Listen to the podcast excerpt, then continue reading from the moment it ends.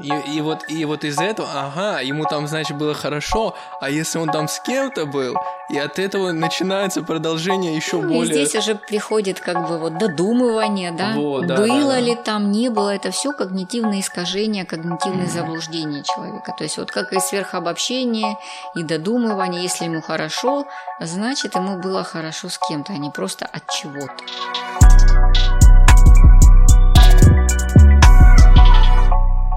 Всем привет, друзья! Сегодня у нас в гостях Галина Романовская, психолог, популяризатор психологии и лектор. Здравствуйте, Галина. Здравствуйте, Виталий. Также Патрас, Добрый день. ну и я, Виталий. Вот, сегодня мы поговорим о личном пространстве, о том, почему другие люди нас э, бесят. И начать я бы хотел с того, чтобы просто понять, что такое личное пространство, что мы можем этим называть. Мгм. А, Ну, в контексте той темы, которую мы сегодня обозначили, э, личное пространство, э, скорее всего, затрону одну грань, это психологические границы личности, да? А, Что это такое? Это физические границы, то есть та зона комфорта, которую вы э, разрешаете кому-то нарушать, либо наоборот ее защищаете, да? Мгм. Это темы, которые вы разрешаете затрагивать в разговоре с собой, а на которые накладываете табу. Личное пространство – это еще и зона вашего присутствия. То есть это очень разноплановое понятие, многоплановое понятие. Вот. Но в плане психологии прежде всего это ваши психологические границы, да? ваше личное пространство. Ну, то есть, первое, если брать физические границы, если там ко мне подойдет незнакомый человек на расстояние там 30 сантиметров, будет некомфортно. Да, Это то есть до 45 сантиметров это зона эм, интимного личностного пространства, туда, куда личность э, может э, пускать только избранных. А, Более комфортно вы будете чувствовать себя на расстоянии уже чуть дальше полуметра, когда к вам находится человек, с которым вы не, не собираетесь, скажем так, водить тесную дружбу. Ну и дальше больше. Но еще от культуры это тоже зависит. Думаю, да. Да. Тоже, я думаю, есть такая зависимость. В идеале от незнакомых и малоприятных людей держаться в соседнем населенном пункте. Да. Э, Допустим, еще такой вариант. Вот мы говорили про психологические, вот вы сказали про психологические границы. Если, допустим, вот мы с Батрасом разговариваем, и он говорит, слушай, такую хорошую книгу прочитал. Я говорю, а что за книга? Он говорит, да там художественная литература. И я говорю, знаешь, художественная литература твоя и четырехстопным ямбом. И Батрас сразу в гнев, сразу у него агрессия. По факту, я же его никак, ну, Как не ущемил. личность. Да, то есть, но его задели. Безусловно. Это тоже можно отнести. Я, У можно? нас уже просто полгода идет. Конфликт на этой Идут почве. активные дискуссии на тему того, что художественная литература это полезно, а Виталий говорит, что она бесполезна, не пытаясь начать ее читать. Да, вот такой я хейтер. Здесь э, больше как бы сфера интересов и ценностная сфера. То есть если для Батраса представляет э, художественная литература, ее воздействие на человека, да, на его э, ум, честь и совесть, скажем так, представляет большую ценность, для Виталий ценности не видит, и конфликт ценностей, собственно говоря, получается он на лицо, да? Но я правильно понимаю, что это я нарушаю личную границу его, потому что, ну, по факту, мне же никак не вредит то, как он к этому относится, там, а я, получается, нарушаю, залезаю на это пространство, его мнение. Ну, это скорее не э, именно не нарушение личностных границ, а здесь, опять же, повторяю, это э, вы подвергаете сомнению ценности этого человека. То есть то, что для ценно для Батраса, для вас ценностью не является. Мгм. То есть здесь как бы личностные Да, границы, но они Здесь еще играет такую роль, что одно дело вы высказываете, что для вас это ценности не представляет. То есть можно сказать, что лично мне художественная литература не нравится. да. Но высказывать, что это в принципе бесполезно, Ну никому да, да. не нужно и Мгм. тому подобное, уже чуть менее красиво. Безусловно, это даже как бы э, такой вот э, такой прием когнитивный, да, как сверхобобщение. Да, оно вообще никому Мгм. не интересно, да? Одно дело, когда вы высказываете, используете технику «я высказываю», что я считаю, что она Ну мало да. полезна. А, а так Или сразу для раз меня, на мой взгляд. в глазах А всех. тогда происходит обесценивание, и тем самым, ну, я думаю, чувство, которое испытывает Батрас, это обида сразу же, да? Ну, раздражение, гнев, агрессия, не буду уже дальше опускаться, но все-таки, тем более, я так понимаю, вы все-таки находитесь в партнерских и дружеских отношениях, и это вдвойне неприятно. Ну, у меня включается скорее не обида, а учитывая, что... Негодование, да. Учитывая, что я ну, каждую неделю здесь же собираю клуб людей, которым периодически читаю лекции или веду мастер-классы на какие-то темы, у меня уже появилась привычка в случае чего начинать людям что-то объяснять. И я просто начинаю читать ему краткую лекцию про пользу всего этого, а он активно делает вид, что меня слушает, но не слушает. Да, и здесь большой вопрос, э, просит ли Батрас давать вам обратно, вас обратную связь по поводу художественной литературы, и просите ли вы разъяснений на тему ее полезности, да? Ну да. Такой вопрос. Личное пространство в отношениях. Почему люди в отношениях стремятся максимально контролировать своего партнера? И почему-то не, не замечают этого, как они, допустим, они его ограничивают. И если там я пошел куда-то с друзьями, где-то отдохнул, э, пришел счастливый, довольный, а она в это время не получила каких-то подобных эмоций, сразу возникает какая-то обида, что ах ты, ты там, значит, отдыхал, а я тут. Вот это вот ограничение такого личного пространства. Чего оно? А, Опять же, да, вот хочется уйти от обобщений. В отношениях тоже люди ведут себя абсолютно по-разному. Но наиболее часто встречающаяся модель, да, то Ну, есть, есть э, да, безусловно, присутствует. Эм, ну, здесь, опять же, про чувства, скорее всего, если... Ну, мы сейчас говорим об отношениях мужчины и женщины, Мгм. да, молодых парней и девушки, скажем так. То есть, опять же, работает элементарная зависть. То есть, как? Тебе хорошо, ты получил удовольствие. То есть я сейчас даже не про контроль, вот то, о чем вы сейчас Мгм. говорите. Ты пришел на эмоциях радостный, а я тут сижу, тебя жду и печалюсь. Ну вот я не знаю, какой-то от чего это идет? От того, что ошибочного мнения, что вся, допустим, радость, все счастье вокруг ваших отношений должно быть внутри, а вне ты не можешь быть э, ну, испытывать какие-то такие э, сильные ощущения там от достижения чего-то, вот от чего это? Скорее всего, здесь э, играет свою роль тот семейный сценарий, который был у девушки, скажем, если... Ну, вот сейчас мы говорим, что такие чувства испытывает и претензии предъявляет девушка, да? Ну, может и наоборот быть. Может и наоборот. Скажем так, у м, Партнёра. одного из партнеров, да.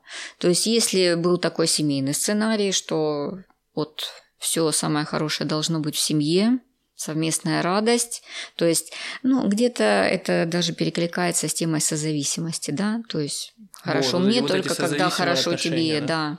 Вот, это один момент. То есть человек, скорее всего, в этом проявляется как, э, ну, не совсем зрелая, скажем, личность, не совсем взрослая. А, вот, опять же, вернусь к тому, что, скорее всего, там еще будет и какие-то реакции обиды.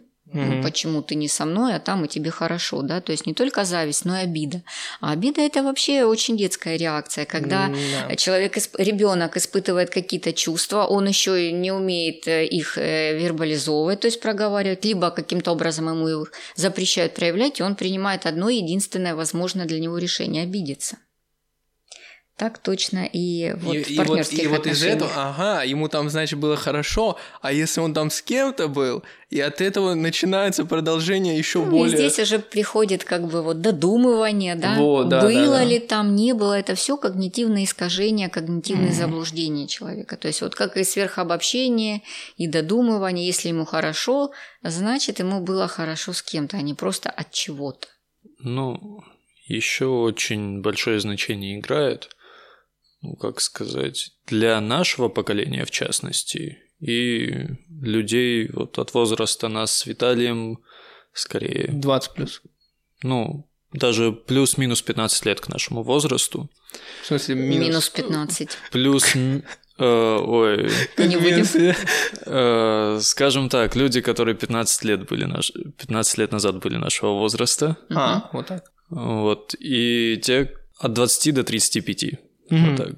поколение, если сейчас возьмем, это люди, у которых именно в наш период цифровые технологии очень свободный и простой доступ к коммуникации с окружающими людьми из абсолютно разных уголков мира, не то что страны.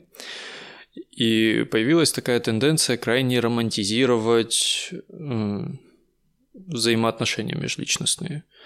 То есть появилась тенденция считать, что это одно из лучших, что может с вами происходить. И когда люди, например, живут вместе, у одного из них может возникнуть идея, что даже если есть какие-то другие положительные эмоции, э, эмоции от нахождения вместе должны перекрывать все остальное в своем позитивном ключе. И когда этого не происходит, потому что у всех логично свои радости, например, человек любит футбол, он пошел на матч, ему весело, ей не весело, и она думает, что футбол перекрывает положительные эмоции, которые получаются от нахождения с ней. Или наоборот, она ногти сделала, а ему никакой радости. Возможно такое. Ну, я думаю э, о том, что ну, мы будем говорить э, о о любовных именно отношениях, да, романтически есть излишняя романтизация.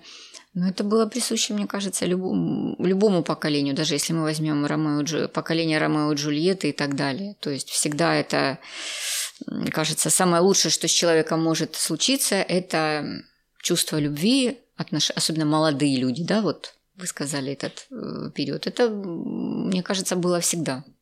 Но с возрастом человек понимает, что прекрасного гораздо больше. Угу.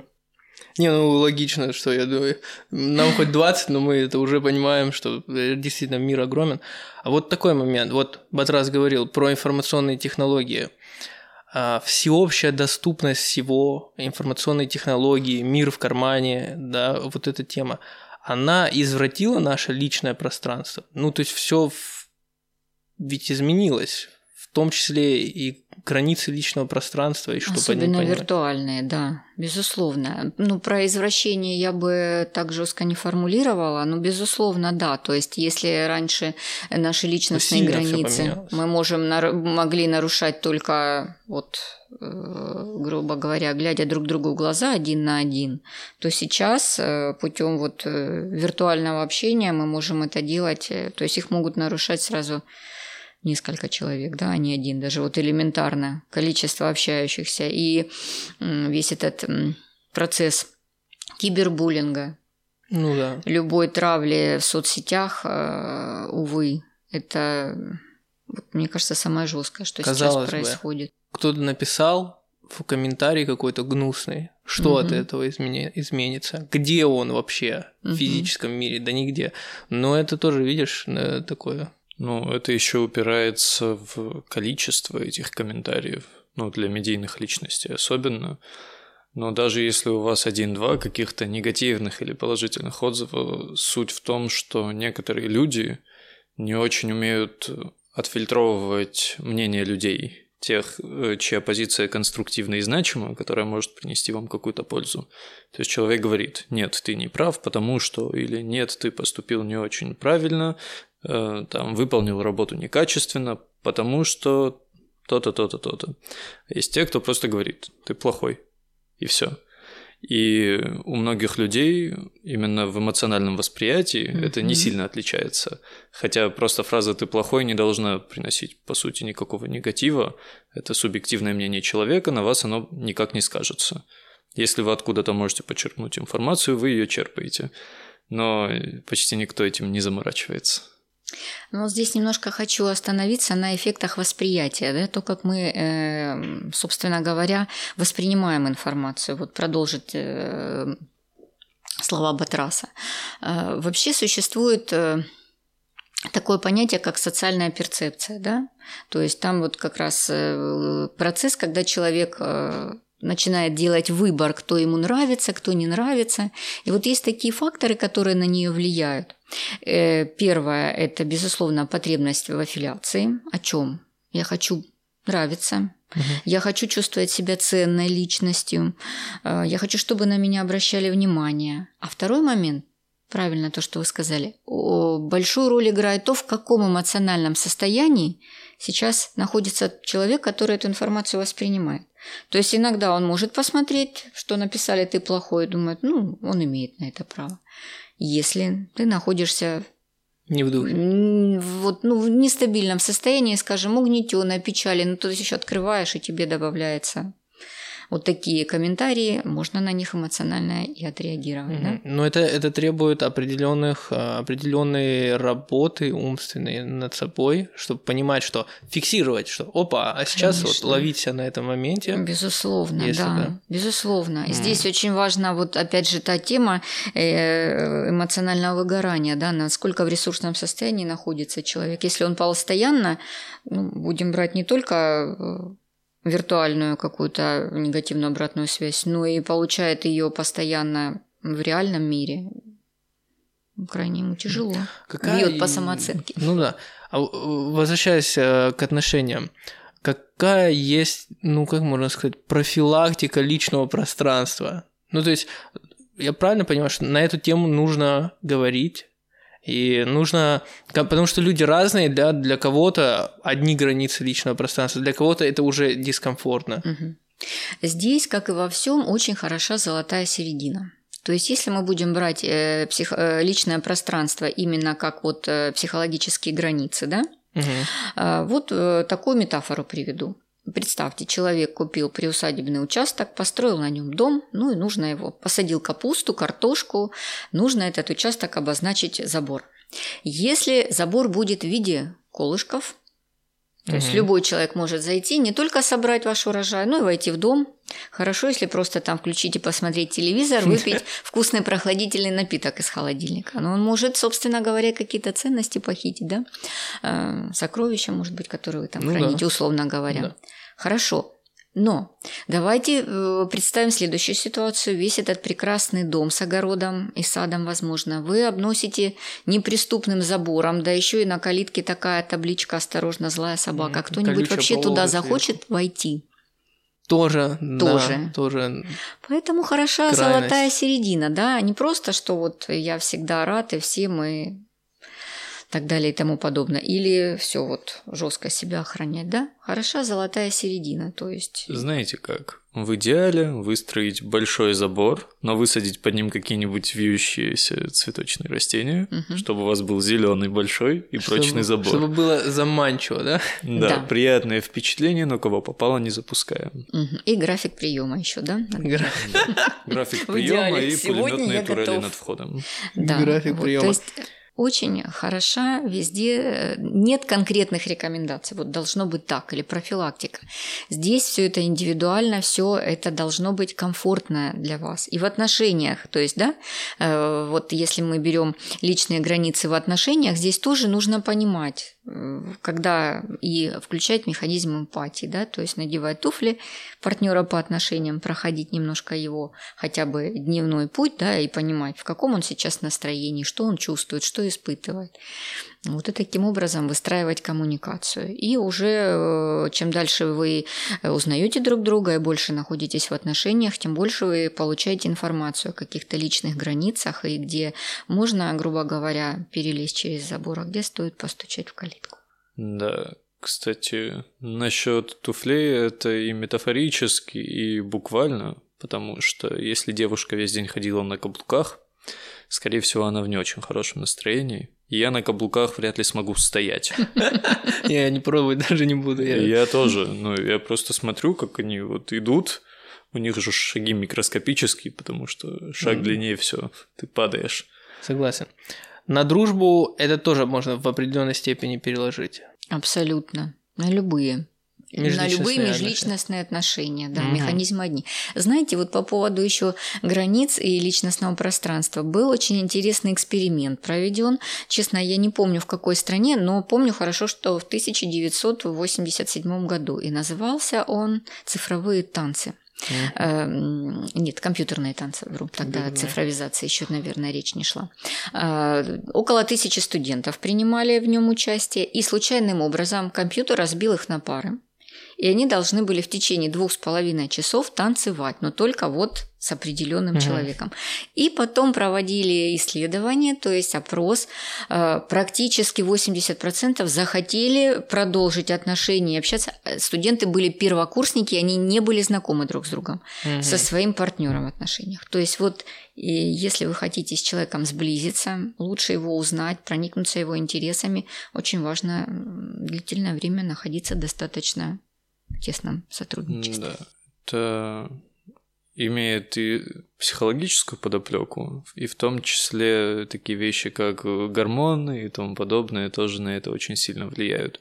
Суть в том, что человеческое обоняние на осознанном уровне, по-моему, не может или очень плохо воспринимает такие вещи, как вот феромоны, какие-то индивидуальные запахи и тому подобное, и то, насколько они вам приятны или неприятны. Некоторые да, люди могут нам нравиться или не нравиться только по этой причине. А, ну это да. И мы не поймем почему, потому что у тебя осознанные ну, осознанно мысли на этот счет не перекликаются. Бессознательно, да, да. скорее мы реагируем. Кстати, я читал какое-то исследование, там сексолог говорил, что проводили исследования девушки, э, нюхали футболки парней, ну, чистые футболки были, они тоже были чистые, позанимались спортом, эти футболки собрали, и все там, ну, выборка была, и они все, получается, перенюхали все футболки, и оказалось, что в каком-то большом процентном соотношении, если вам нравилась футболка какая-то, ее запах, и они проводили биологический тест, э, выяснялось, что эти люди, они хорошо подходят друг другу генетически, у них будут здоровые дети с большой вероятностью. Да. Это и... тоже не знаю, зачем я про это рассказал, но ну, ладно. Это, это интересно к теме. и к да. теме, да, относится. Я думаю, про то, как э, детектировать нарушение личного пространства, ну, уже понятно. Можно упомянуть об этом. Да, ну вот сейчас договорю. И есть как психологический момент того, что человек рядом с вами близко, вы привыкаете, ну, зрительно к его присутствию и тому подобное. А есть еще такой момент, что вы привыкаете к запаху этого человека или к тому, какой он на ощупь. Ну, вы же знаете, люди кинестеты, которые вот... Каналы восприятия, да. Да. То есть, Ведущие. ну, у меня лично есть знакомая девушка, она с людьми здоровается за руку, и если человек тактильно неприятен, скорее всего, он будет ей неприятен как личность. То есть вы привыкаете к человеку сразу в нескольких спектрах, когда он находится неподалеку от вас физически. Интересно. Это кто? Что? А вы не знакомы? А. Ну ладно. Э, так, э, как понять, что наше личное пространство нарушают? Ну, кроме физических и вот таких, когда про литературу плохо говорят по трассу. Безусловно, это сканирование своих чувств. То есть вы это не то, что поймете, через вы себя. это сразу почувствуете. Угу. То есть это история про через себя. Но фиксировать свою реакцию. Соответствие, соответствующие эмоциональные реакции, иногда и физические. Угу. Физиологически, а, да. С э, нарушением личного пространства и вот недовольством других людей есть такая штука фрустрация. Вот. Ну, недовольство окружающими, э, которые не удовлетворяют вашим э, потребностям, ожиданиям. Вот. Ну и ча- отчасти из личного пространства это тоже вытекает. Э, что с этим делать? То есть это такая история... Фрустрация – это неудовлетворение потребности. Вот, но, допустим, если человек нарушает ваши границы, это тоже не удовлетворение ваших потребностей. Угу. И история про фрустрацию, я к чему веду, имеет она под собой что-то, потому что, мне кажется, это тоже история про самого себя. Не удовлетворяют тебя все люди, они не могут тебя все удовлетворять. Да даже те, которые ты хочешь, они-то не обязаны. То есть это, Безусловно. опять же, история про самого себя. Да, любая история, она про самого себя. И здесь вот, ну, на тему, что какие-то люди нравятся, какие-то нет, да, какие-то вот просто не нравятся, даже э, иногда э, ты не можешь объяснить, почему, да? Об этом, Виталий, вопрос? Да, может а, То есть Здесь еще э, такой интересный механизм, как проекция задействует. То есть, если нам что-то в другом человеке очень сильно не нравится, возможно, мы это не принимаем в себе, да, классика психоанализа. Угу. Вот э, один момент. Э, ага. И то есть, ну, например, вам кажется, что человек ведет себя как-то излишне громко, может быть, развязно, разнузданно. Большой вопрос, разрешали ли вам это в детстве? И, возможно, где-то подсознательно вы храните эту потребность потребность, но разрешить проявить ее себе не можете. А когда вы видите это в другом человеке, этот внутренний контейнер, он вот просится открыться, вырваться наружу, но действует социальный запрет. Ну, типа... И тогда этот человек будет раздражать. Антия такой. Ну, ну в каком-то смысле, да. да. Ну, также в этом может сработать такой очень интересный момент, как если у вас есть какая-то неудовлетворенная потребность, в частности, во взаимодействии с людьми, то есть вам нужно от них что-либо, или вы от них что-либо ожидаете, они от вас что-либо ожидают, но вы не можете этого сделать. Многие попросту не умеют прямо высказывать свои мысли, свои желания и так далее. То есть, если ко мне люди приходят в гости, планируют я знаю, что у меня есть чай, но у меня нет шоколада. Я хочу, чтобы у меня был шоколад. Я говорю, прихватите шоколадку или тортик. Другой человек просто будет сидеть и ждать, надеясь, что люди сами что-то принесут. Но если они этого не принесли, он расстроится, вы не оправдали моих ожиданий. Они не знали, какие ожидания.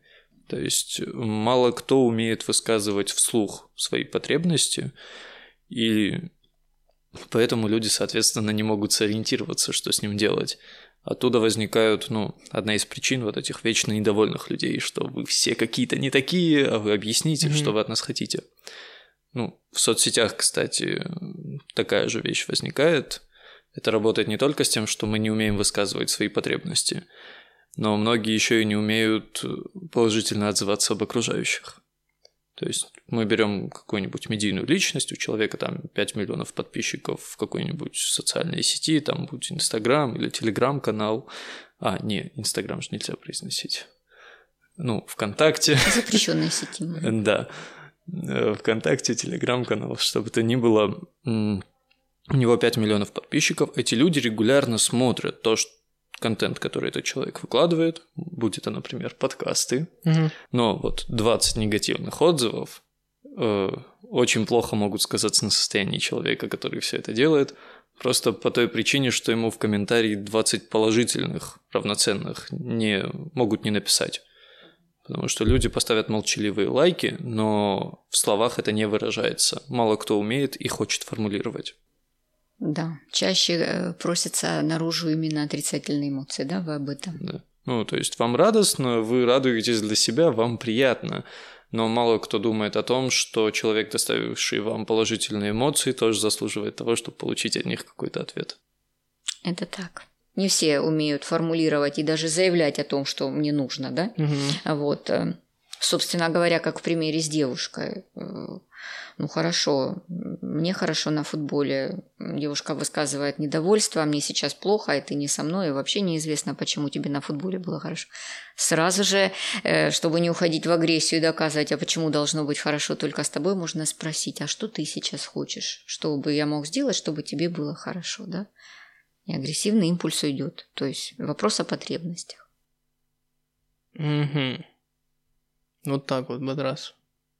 Вот так вот. Виталий. Всегда в любых конфликтах очень хорошо спросить о чувствах, да, что ты сейчас чувствуешь и что ты сейчас хочешь. То есть, когда вот заявляют, что мировая лите... Э, художественная литература это все так.